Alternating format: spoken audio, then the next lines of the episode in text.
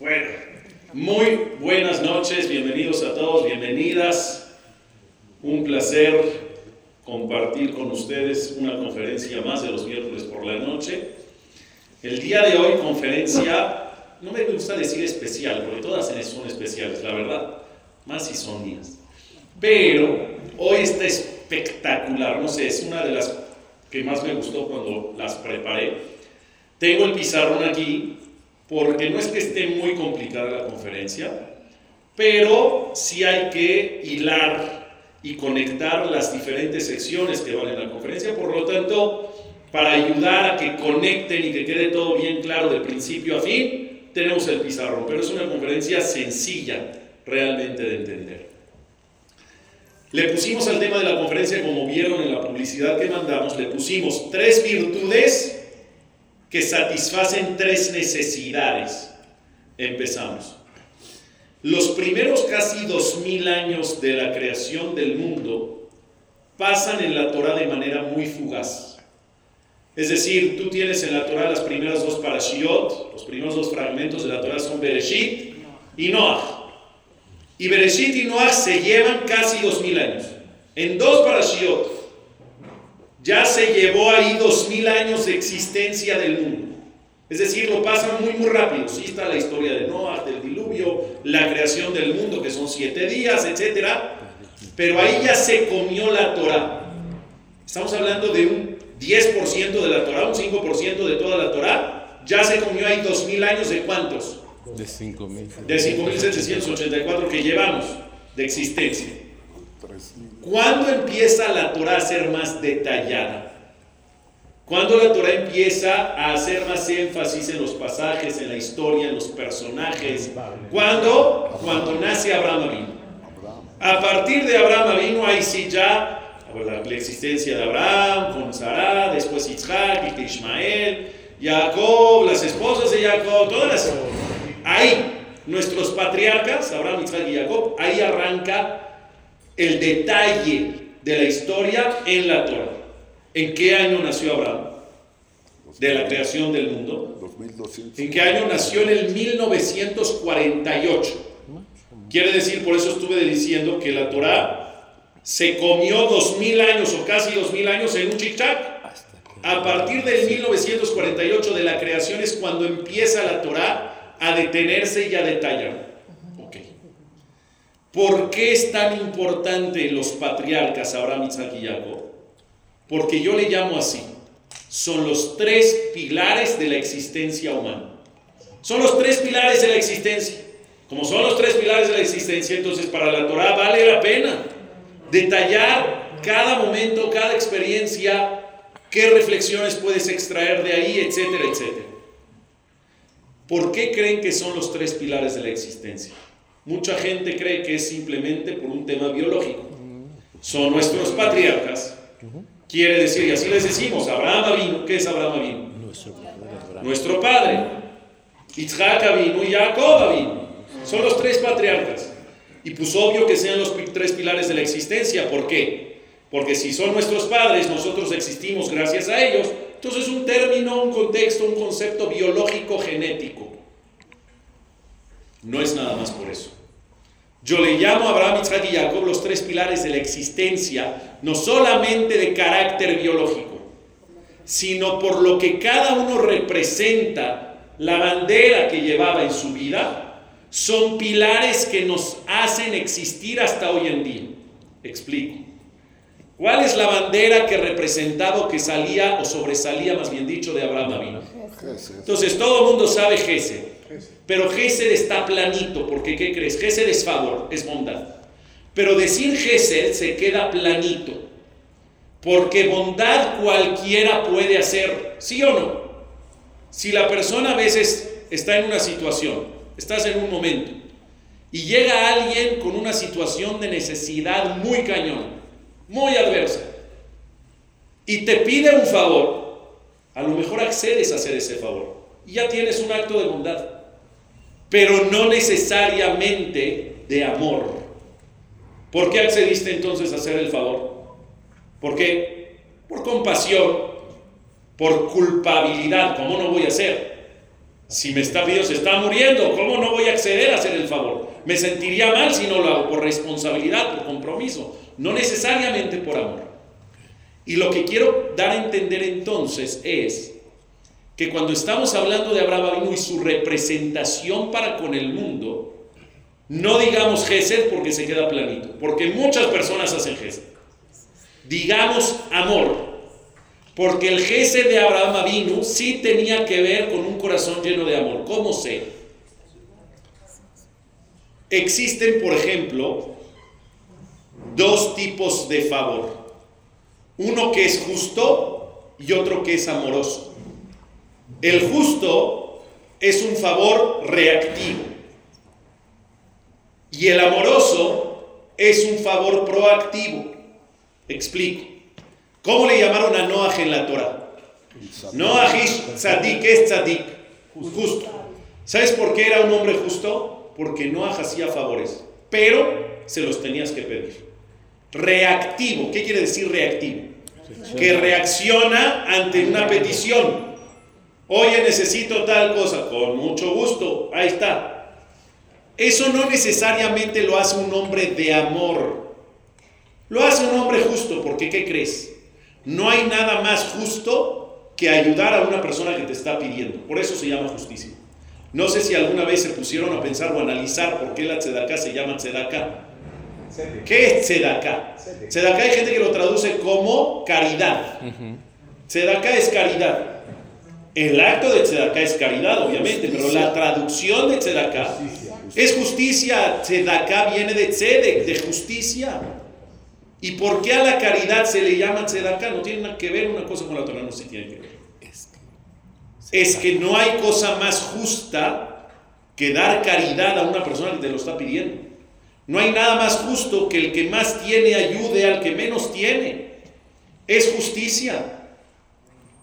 Pero repito, ese tipo de favor que es justo o que te hace un hombre o una persona justa, no necesariamente te hace una persona de amor. Te hace una persona justa porque es un favor reactivo, reaccionas a. ¿Cuándo ves que una persona que hace un favor está lleno de amor? Es un favor de amor. Cuando es proactivo. ¿Qué quiere decir proactivo? Escuchen con atención.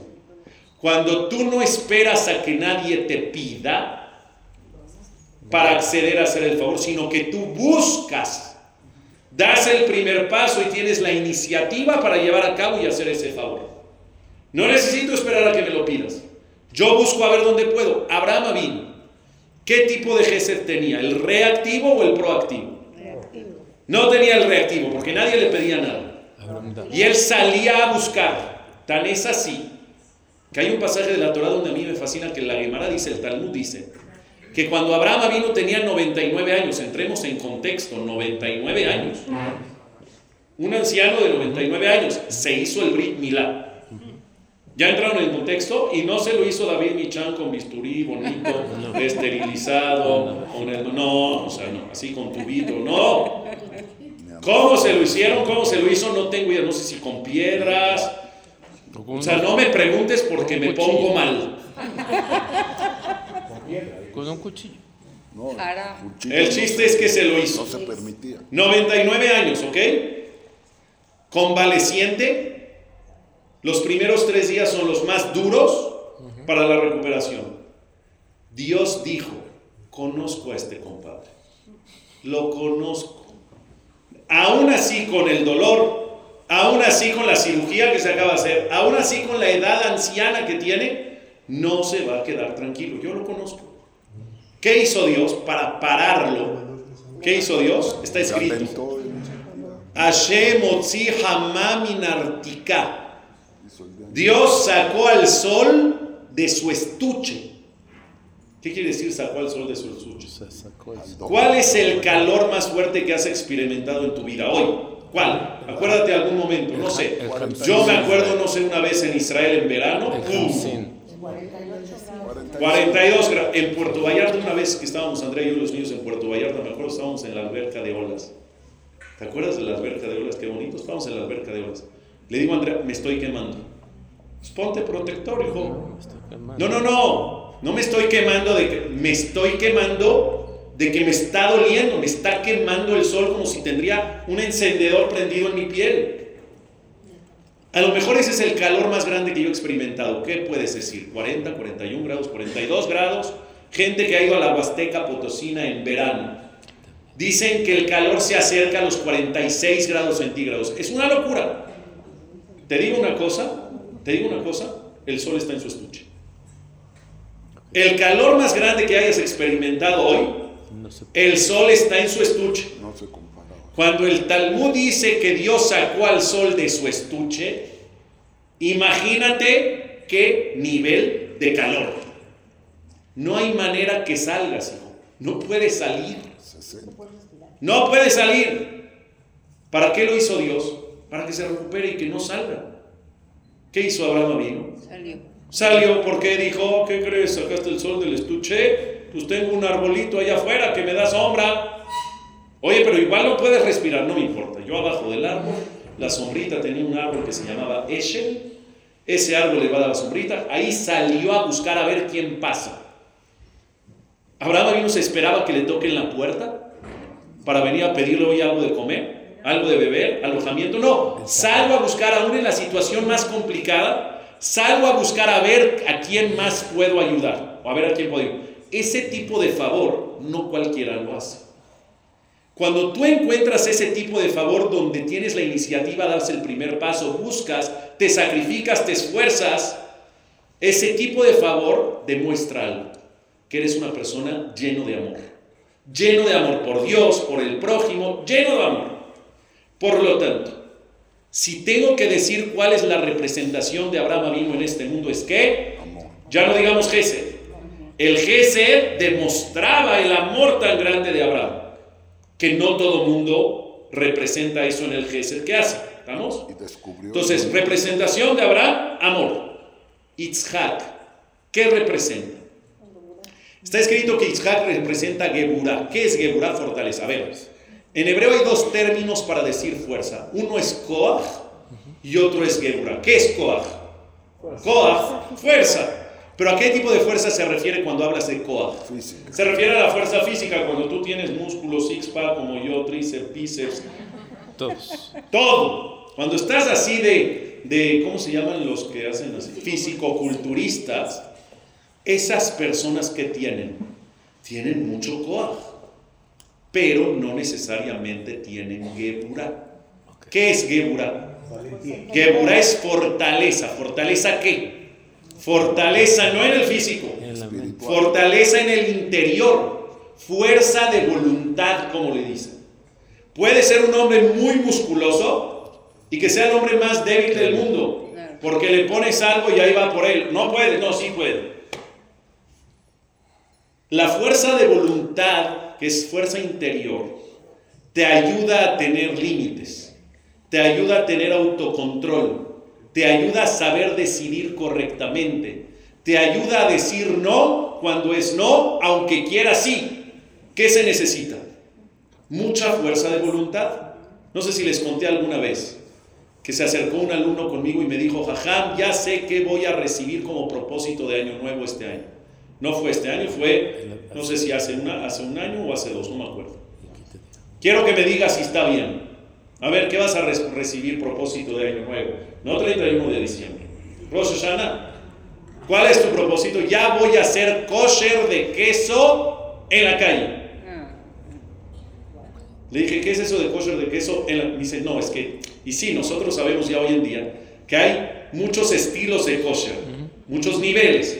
Hay de carne, pero de carne en la casa, pero en la calle no. Hay de queso, pero en la casa sí, pero en la calle no. Hay de queso, pero en la casa sí, en la calle también, pero de viaje no. ¿No? Hay así como muchos estilos. Co- Exactamente. Está bien, porque son niveles y mientras vayas creciendo, está muy bien. Es un nivel que acabas. tú, Cuando este cuate me dice, ya voy a hacer kosher de queso full, casa, calle, viaje. Ya. Jajam, ¿está bien el propósito o no? ¿Cómo? Lo abracé. Le dije, es un paso gigante lo que estás haciendo. Increíble. ¿Cuándo es Rosh Hashanah? Por ahí de septiembre, ¿sí? Kippur después de 10 días, Sukkot Después de cuatro días, dura Sukkot una semana, termina Sukkot, se mete, se va a un crucero. Al Oasis of the Seas, Royal Caribbean, se les antojó impresionante. Me dice Jajam, llevo siendo kosher de queso en la casa, en la calle de viaje, ¿cuánto tiempo? Un mes. No tengo más de un mes. Voy a hacer una pausa. Llego al Oasis of the Seas y de verdad Hashem como que no me ayuda. No he todavía recibido las maletas siquiera. Estamos apenas como que acoplándonos y me charolean en mis narices la pizza. A ver, no te la comas. Hace un mes me la comía. Y ahorita dije que no. Y entonces él me dijo, no, es que había en el contrato una cláusula con letras chiquitas que empezaba después, de su, de- después del crucero. Pues no, hijo, tú sabes qué tienes que hacer. Te- ¿Se te antoja mucho? Se te antoja muchísimo, te van a charolear la pizza 100 veces en toda la semana que vas a estar ahí. ¿Qué necesita este cuate para no comerlo? ¿Necesita? Geburá. No, coaj no. ¿Qué necesita? Geburá. Itzhak representaba eso, tenía una fuerza interior de decir no cuando es no, de decir sí cuando es sí, aunque yo quiera no. ¿Cuál es la prueba más grande de esa fuerza de voluntad? De esa valentía interior. La que da Itzhak. No quiero morir. Pero Dios dijo, me pongo con orgullo y con felicidad. ¿Qué fuerza necesitas tener adentro? Y así un sinfín de ejemplos para Isaac, donde lo que representa es fuerza interior, Geburah. ¿Qué representa Jacob? No, eso es en la Kabbalah según los... No, no. Jacob, ¿qué representa? Estamos diciendo todos los días en la tefilá, decimos, Titen Emet le Jacob. ¿Qué es Emet le Jacob? Jacob es Emet. ¿Qué es Emet? Emet es verdad, pero ¿cuál es la verdad más grande del mundo? La Torah. Nosotros los shamis decimos, ay, nosotros los shamis. Me encantó. Me gustó, ¿eh? Ya me Bien, estás cayendo bien. Shema Israel. Bien por ti. Está mi papá ahí atrás y te está escuchando. Bien. Todos somos Yehudim, Baruch. Bueno, nosotros los nobles, no, no, los nobles es otra cosa. Hacemos algo que se llama Gillian, que no todas las comunidades lo tienen. Ah, sí. La comunidad hermana no lo tiene y es algo precioso. ¿Qué es, qué es el Gillian? Todos tienen Gillian. Gillian ni siquiera es una palabra en hebreo, que sepan. Gillian es en árabe. ¿Qué es el Gillian? Gillian quiere decir cargar, cargar el Sefer. Pero las comunidades hermanas, ¿qué hacen cuando cargan el Sefer? Cargan el Sefer, lo llevan, lo ponen en la teba y lo empiezan a leer. La otra comunidad hermana, la comunidad de Ashkenazi, carga el Sefer, le da vuelta a 180 grados, lo pone y ya está. En la silla. ¿Cuál es el Gillian nuestro? Me encanta. Levantan el Sefer, lo abren, lo muestran a los cuatro puntos cardinales y en cada punto cardinal se dice una declaración. Entonces hay gente ubicada adelante, hay gente ubicada a la izquierda, hay gente ubicada a la derecha, hay gente ubicada atrás, para que cada vez que muestres el Sefer a un lado, la gente que está ahí diga esa declaración. ¿Cuál es la declaración? El Shaddai Baruch Haba Beshem Adonai. Adonai Elohim Emet, Moshe Emet, Vetorato Torat Emet, Bezot Torah. Otra vez, ¿qué dice? La verdad es la Torah. Hashem Elohim Emet, Vetorato Torat Emet. Moshe Emet, Vetorato Torat. ¿Dónde dices eso también? Cuando los señores suben al Sefer, ¿cuál es la verajá? Asher Mikolamim Benatan Lanu es la, primera. Segunda. Asher Natan Lanu Emet. ¿Qué es lo más emet? ¿Qué es lo más veraz? La Torah. La Torah, ¿sabes por qué? Porque es proveniente de Dios. No la hizo un humano. Si la hizo un humano, todavía tiene ahí cabos sueltos, pero no la hizo un humano. La hizo a Kadosh Baruj Hu, la bajó directo en el monte de Sinai, se la dictó Moshe Rabenu directamente de la palabra de Dios. Emet quiere decir la sabiduría de la Torah. ¿Qué representaba Jacob?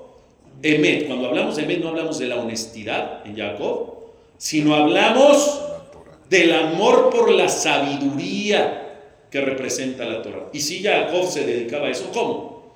¿Desde cuándo Jacob tenía amor por la Torah? Muchos dirán, es que no, desde que se fue a estudiar a la yeshiva, ustedes saben que Jacob partió y se separó de su hermano Esaf para irse a dedicar a estudiar una yeshiva. ¿Cuánto tiempo? 14. 14 años, yo duré tres meses en la yeshiva. ¿Qué, qué aprendió? Pero Jacob, ¿cuántos años duró?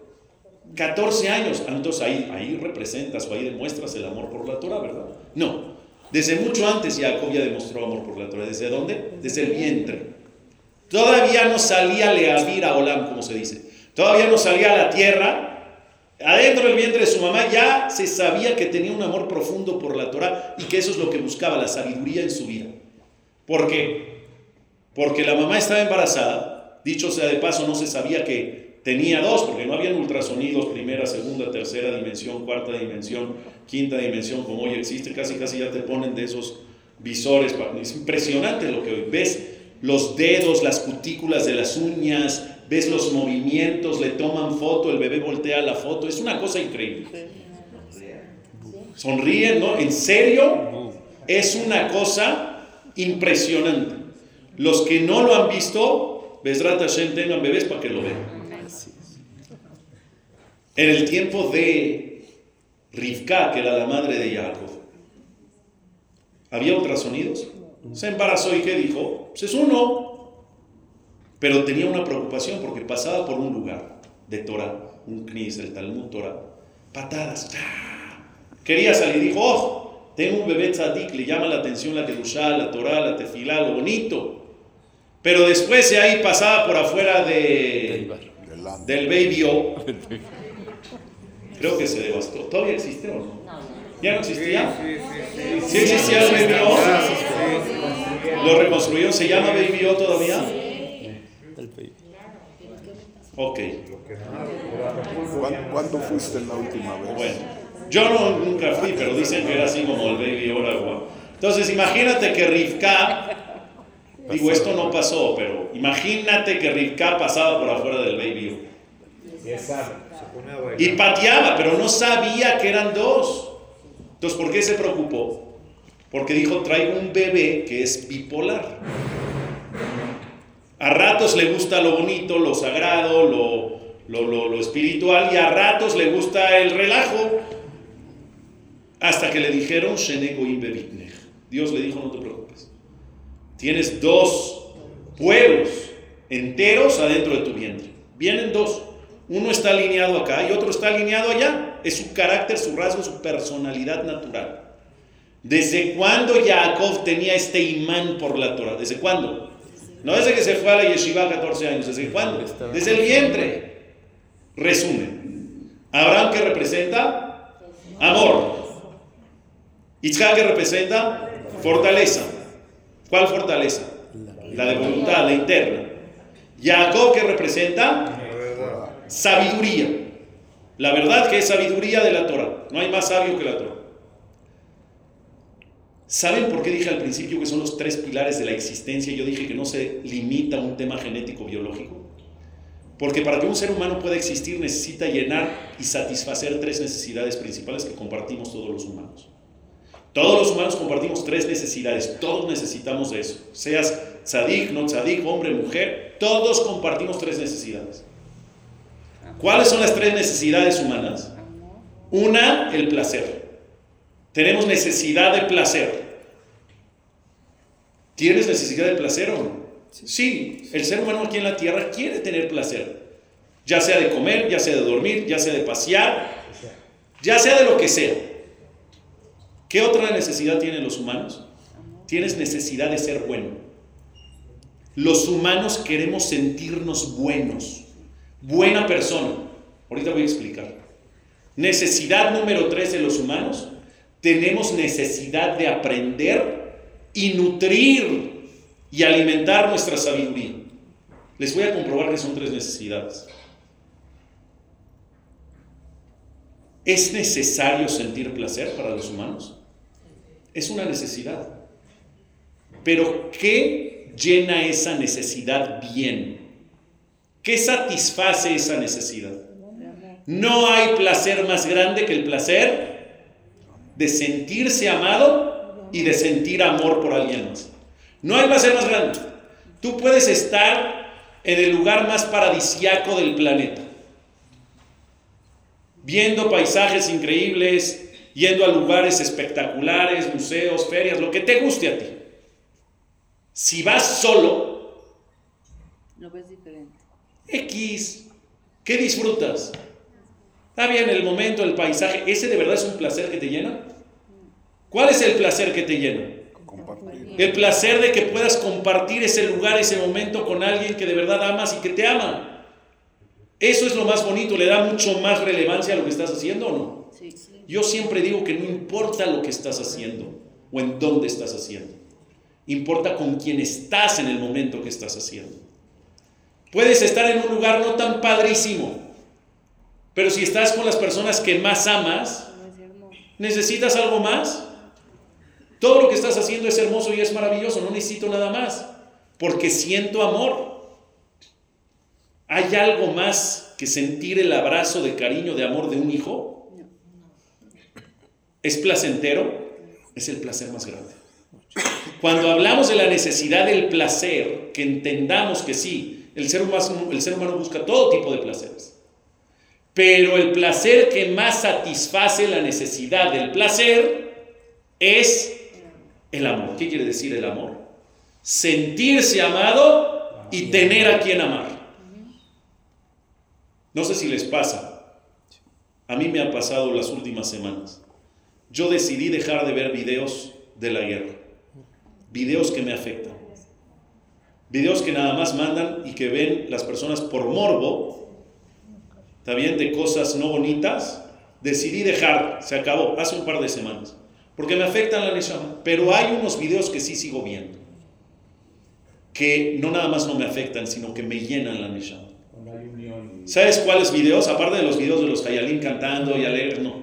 Los que más me gustan son aquellos videos donde el Hayal sale de la base y le cae de sorpresa a su hijo a la escuela. Y le cae de sorpresa a la mamá en la casa. Y le cae de sorpresa al hermano o a la esposa en quién sabe dónde. Me pasa, no sé si a ustedes les pasa. Me conmueve hasta las lágrimas. Y sin comparación alguna, lo primero que hago es llegar a la casa y qué? Abrazar a mis hijos y sentir ese... ¿Tenemos necesidad de sentirnos amados? ¿De dar amor? Ok. La primera representación que es Abraham vino que representa amor, satisface la primera necesidad, que es placer, sí. Tenemos una segunda necesidad humana, que es cuál? La segunda necesidad humana es ser bueno.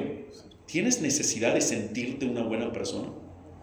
¿Por qué creen? No, sí, no todos lo logran, pero todos tienen la necesidad. ¿De dónde para dónde? Todas las terapeutas, psicólogas, psicólogos, coaching, por todos lados. Dime una persona que no vaya a terapia. Yo. Pero Es que está súper mega de moda ir a terapia, pero no tienes nada así, pero es que quiero estar in. ¿Cómo? Soy raro si no voy a terapia, estoy muy mal. Entonces tienes que ir a terapia porque estás normal. No, ¿sabes por qué va uno a terapia? Para ayudarse a ser mejor. Porque si tienes rasgos o caracteres que no te gustan de ti, te odias en, ese, en esa parte, en esa faceta de tu vida, te revientas contigo, te odias, no te soportas. Soy una persona muy explosiva.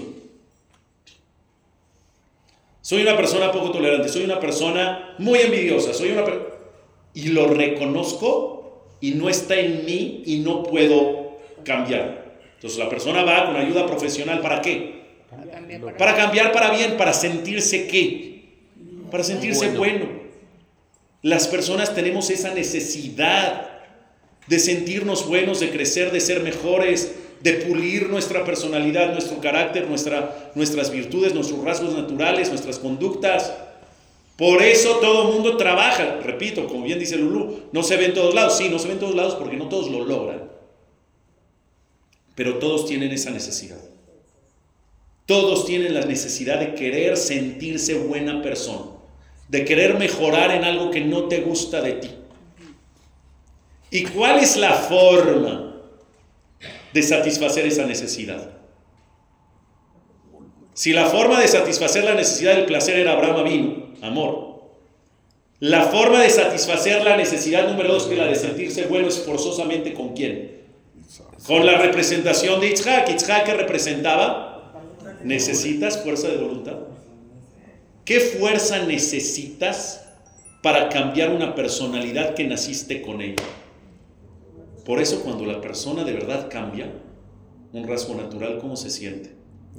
No hay nada más bonito, no hay nada más que te llene que decir, dejé atrás esa parte de mí que me chocaba y que no me dejaba, de ser, que no me dejaba ser yo, y ahora soy otra persona. ¿Cómo se siente eso? ¡Wow! ¿Sabes por qué? Porque te costó un trabajo lograrlo. Tuviste que invertir una fuerza impresionante para lograr eso. Entonces, Itzhak, que representa fuerza de voluntad, es un pilar de la existencia humana, sí, porque satisface y llena esa necesidad de sentirse buenos. Y dijimos que la necesidad número tres, ¿cuál era? La necesidad de sentirte útil en aprendizaje, en sabiduría. Les quiero contar algo de corazón. Todos los jueves, al mediodía, tengo una clase con personas de edad avanzada. ¿Cómo les dicen? Adultos mayores. Sí, bueno, ya son como de la quinta, pero sí. Adultos mayores, muy mayores. Y son unos divinos, de verdad son ángeles. ¿Cómo? De verdad son, tú ves esas clases que tengo, no es... No está espectacular, ¿verdad? No está maravilloso. Las verajot que te dan. Yo decía, ¿qué le voy a enseñar a un señor de 90 años? ¿Qué le voy a enseñar a una señora de 85? ¿Qué, qué, qué? Conforme fui adentrando en, en la clase, hoy es de las cosas que más me llenan dentro de lo que hago en la comunidad. Poder pasar un rato con ellos, darles ánimo, ilusión, esperanza, pero ¿qué crees? Hay gente que cree que yo me siento echar chiste con ellos porque me dice, ya, ¿qué van a aprender? Ya tienen 90 años. Les doy clase de Torah. Clase de Torah, no nada más alefbet así sencillo. Clase en forma, yo creo en ellos. Una vez una persona me dijo, ya es que le pisas mucho el acelerador, jazitos, ya déjalos. No, no, no. Son más inteligentes que tú y yo juntos. Pueden aprender. Pero ¿qué es lo que les quiero decir? Les enseño y aprenden. Y los papás me hablan, no, Shema, los papás no. Los hijos. Espero que no me hablen los, Los papás. hijos. No, los papás no. No, Los hijos. Los papás no me hablan. Los papás, imagínate si me hablan, qué miedo. No, no, no, los papás no. No, no. No, no. Es que normalmente los, los que hablan son los papás de los alumnos, pero en este caso no. Hablan los hijos. Hablan los hijos. Ya son señores grandes también. Me hablan los hijos y me dicen, Raúl, ¿qué haces con ellos?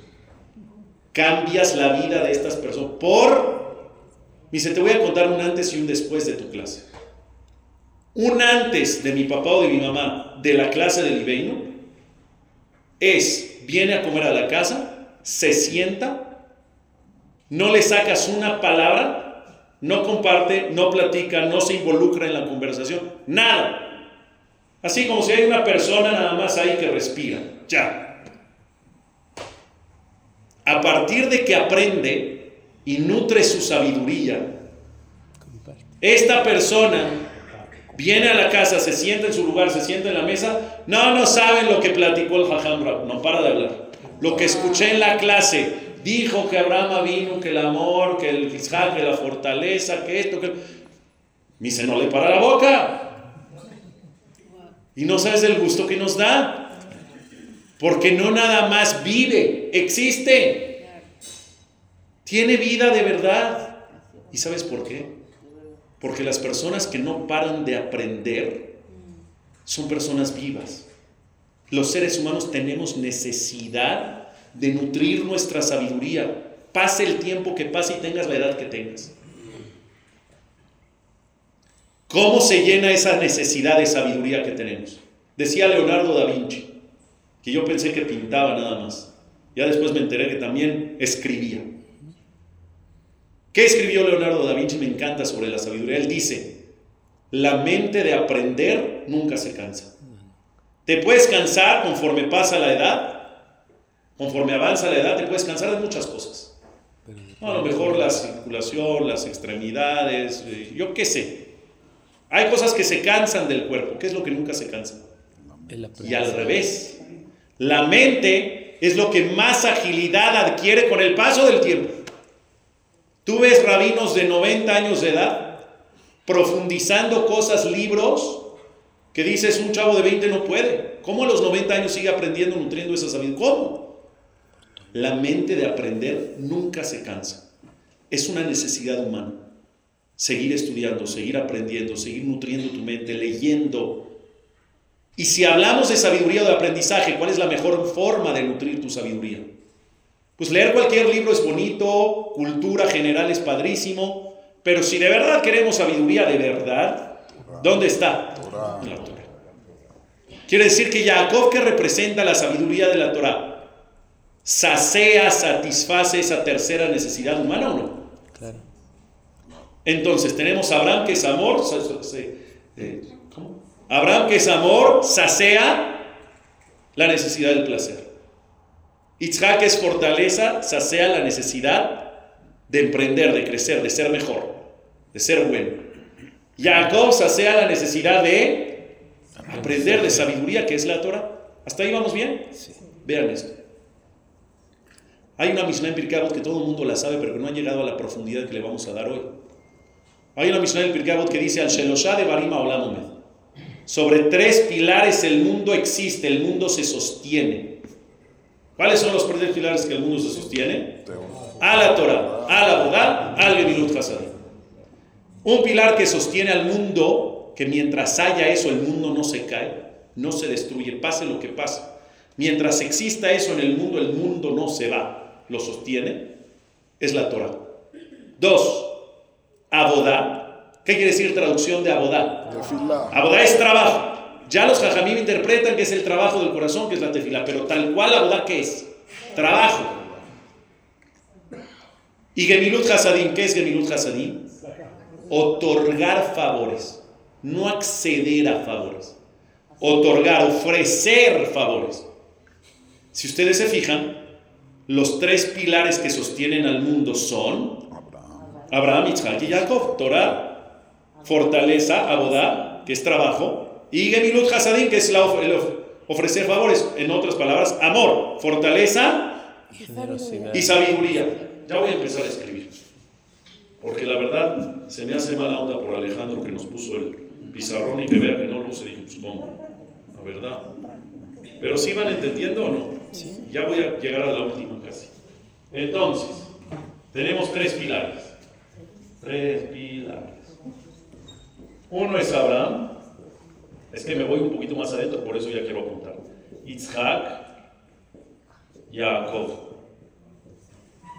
Este representa amor, ya explicamos por qué. Este representa fortaleza, ya explicamos por qué. Fuerza interior, fortaleza. Y este representa sabiduría por la Torah, que es Emet, ya explicamos. Pero a la vez, el amor, la fortaleza y la sabiduría es igual a la necesidad del placer, a la necesidad de ser bueno, y a la necesidad de, de aprendizaje, ¿correcto? Necesitamos aprender todos los días. Aprendí, que puse aprendizaje, eso es de aprendizaje aprendizaje. Ya. Y a la vez, esto tiene que ver con los tres pilares que dice la Mishnah que sostienen al mundo. ¿Cuáles son? Torah. ¿Dónde va Torah? aquí. ¿Dónde va Abodá? Abodá que es el trabajo. Necesitas trabajar para obtener esa fuerza interior. ¿Y dónde va Gemilut Hasadim? Gesed, que es el amor de Abraham. ¿Hasta ahí está padrísimo? Vamos a una más abajo. Esto empata perfectamente con algo más. Hay un pasaje en la Torah que es muy famosa la explicación, mucha gente me imagino la ha escuchado, que dice así.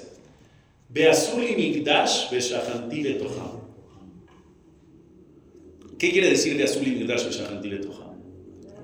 Fue una orden de Dios hacia Moshe Rabbeinu y al pueblo de Israel en el desierto después de la salida de Egipto. Por favor, hagan un Mishkan. Un Mishkan es un tabernáculo portátil, es decir, una casa de Dios, una casa para mí en la tierra. Beshahanti Betoham. Para que yo habite en ellos. Ah, no sabe hablar la Torah. Porque si estás hablando de una casa, pues es para que habite en esa casa singular. Entonces, ¿cómo debería de estar escrito? En ella. Háganme una casa para que yo habite en ella. Pero dice no, háganme una casa para que yo habite en ellos. ¿Qué pasó?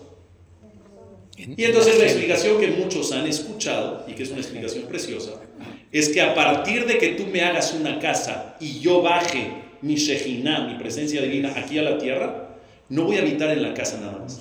Voy a habitar en ellos, en los corazones de cada persona. ¿Está preciosa la explicación? o no? Está preciosa, porque el Mishkan hace que baje la presencia divina de Dios y que no esté nada más en el Mishkan, que esté en el corazón de cada individuo. Entonces, por eso, hazme una casa para que habite en ellos. ¿Está clara la explicación? Buenísimo. Pero otra explicación y que queda increíble con toda la secuencia de la clase que tiene que ver con. Está escrito que cada persona tiene la energía del Mishkan adentro de él. Y la energía del Mishkan depende de los utensilios del Mishkan. La casa de Dios tenía utensilios adentro. ¿Cuáles eran los cuatro utensilios principales? Habían más de cuatro.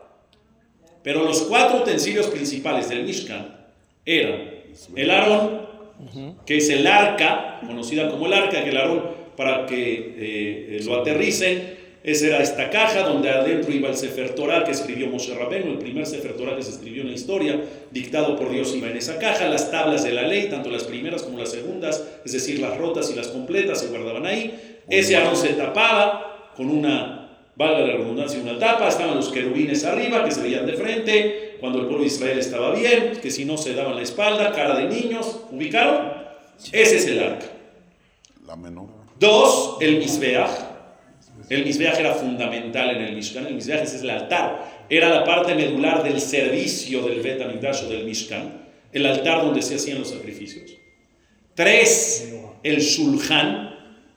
El Shulchan que incluía el eje Mapanim. Les explico que era una mesa que tenía arriba de esa mesa como un mueble con 12 compartimientos y ahí horneaban panes todos los días en comparación a las 12 tribus. El Shulchan era especial. Y número cuatro y último, ¿qué otro utensilio del Mishkan es emblemático importante? La menora, todos lo dijeron desde el principio. La menora, el candelabro que se encargaba de encender luz e irradiar esa luz al mundo entero. ¿Estamos? Cuando dice la Torah de Azul y Migdash, háganme un Mishkan para que yo resida en ellos, se refiere a que cada energía de cada utensilio del Mishkan ya reside adentro de ti. No se refiere como la primera explicación que Dios es el que mora dentro de tu corazón. Sí, es verdad, pero esa es la primera explicación. Aparte de esa explicación, ¿a qué se refiere a un Mishkan y yo y Beshahanti Betoham residiré en ellos? Residirá en ellos la energía de los utensilios del Mishkan. Quiere decir que traes ahí un chip adentro de la representación de los utensilios del Mishkan. Y ahora sí vamos. ¿Qué representa el arca? La sabiduría de la Torah. Porque, pues, ¿qué iba en el arca? En el Arona Kodesh. ¿Qué representa? Pues la Torah, la sabiduría de la Torah. ¿Qué representa el Misbeach, el altar? El altar, ¿qué se hacía en el altar? Los sacrificios. Para El trabajo diario, el servicio. ¿Qué, se re- qué representa el Misbeach? Esa fortaleza para poder sacrificarte, para poder esforzarte. ¿Qué representa la mesa? El amor. Porque a quién sientas alrededor de una mesa? A las personas que quieres, a las personas que más amas. Te reúnes cada Shabbat alrededor de tu mesa con quién? con los Con tus padres, tu esposa, tus hijos, tus nietos. Es, es dar amor, en una mesa es dar amor y recibir amor o no. Una vez hubo un jajam que no sé si lo dijo de chiste o no, pero que dijo que por qué los, los sefaradim, no todos los sefaradim, pero los shamis, halevis, ya sabes, los sirios, ¿por qué acostumbramos a poner botanas inmensas en la mesa de Shabbat? Porque no todos tienen esa costumbre, ¿sabían? Los ashkenazim ponen una sopa y un- una cosa y no sé cómo se llama.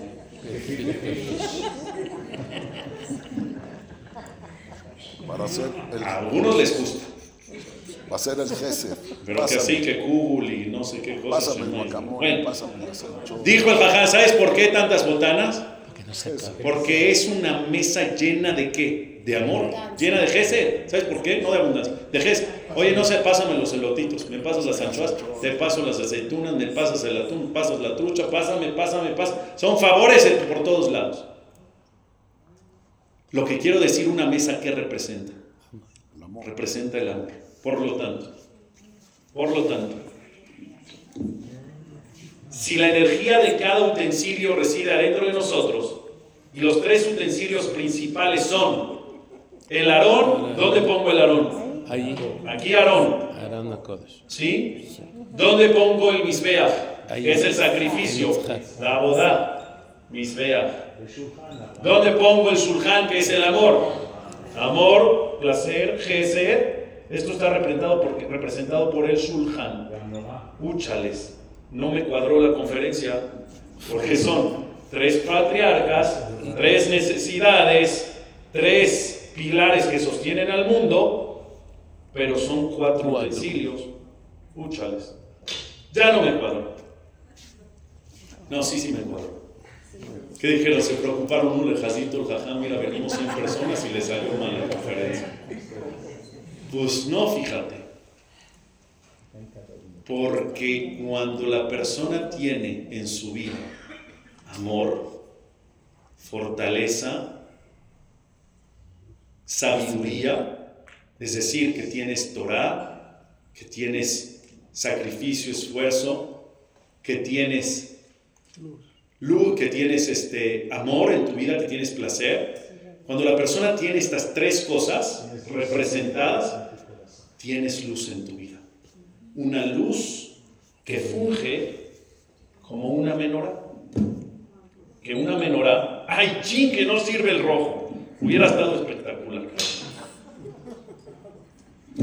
Una luz, hijo, soy muy mal pintor. Una luz, ¿sí o no? ¿Es una menorá? Sí. Si tú tienes tres, tienes tres, tienes sabiduría, fortaleza y amor, sacias las tres necesidades, que son aprendizaje, ser bueno y placer. Y cuando tienes todo esto, Tienes luz. tienes luz en tu vida, capaz como la menorá de iluminar al mundo entero. Buenas noches.